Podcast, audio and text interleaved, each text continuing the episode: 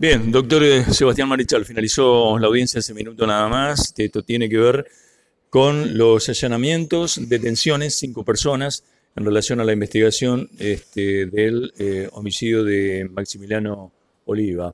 Eh, bueno, la jueza lo escucharon las partes en una audiencia extensa que duró prácticamente tres horas, resolvió la libertad con restricciones para los cinco detenidos.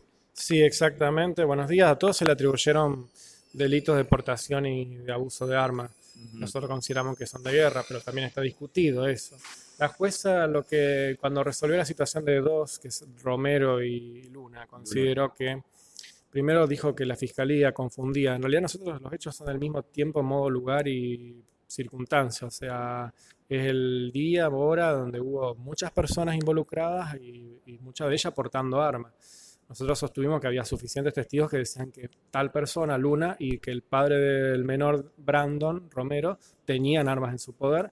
Además, a Romero le secuestran una cumbera y rifles y municiones, y también en un allanamiento posterior le vuelven a secuestrar eh, tumbera y también este, una, una escopeta y un rifle.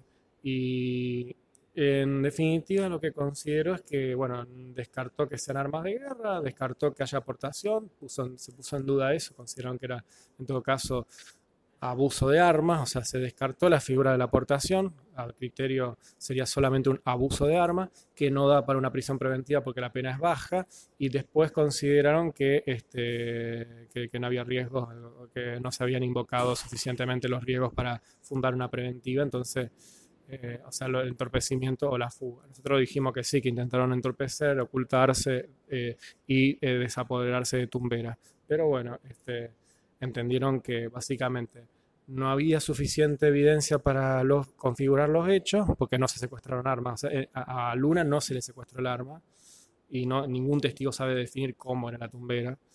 Y este, por eso decir, lo que se considera es que, bueno, que en todo caso era un abuso de armas, que la pena era condicional susceptible de ser menor a tres años y que no había riesgos procesales para fundamentar una preventiva y bueno, dejaron en libertad a todos los, eh, involucrados. Claro, para, para, llevarle un poquito de claridad a la, a la audiencia, eh, en prácticamente el homicidio no se trató. No, es que no le pudimos atribuir homicidio porque todos los testigos, aún los familiares de Oliva, en el legajo decían que el tiro vino de Bu, que sería el menor de 15 años, que es hijo de uno de los que aquí trajimos, que sí le encontraron armas al padre.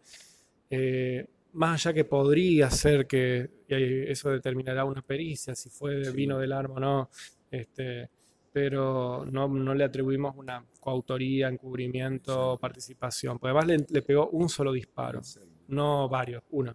Así que por ese motivo no, no pudimos, no establecimos una participación en ese hecho. Le agradezco. No, por favor, gracias a vos. La palabra del fiscal, el doctor Sebastián Marichal.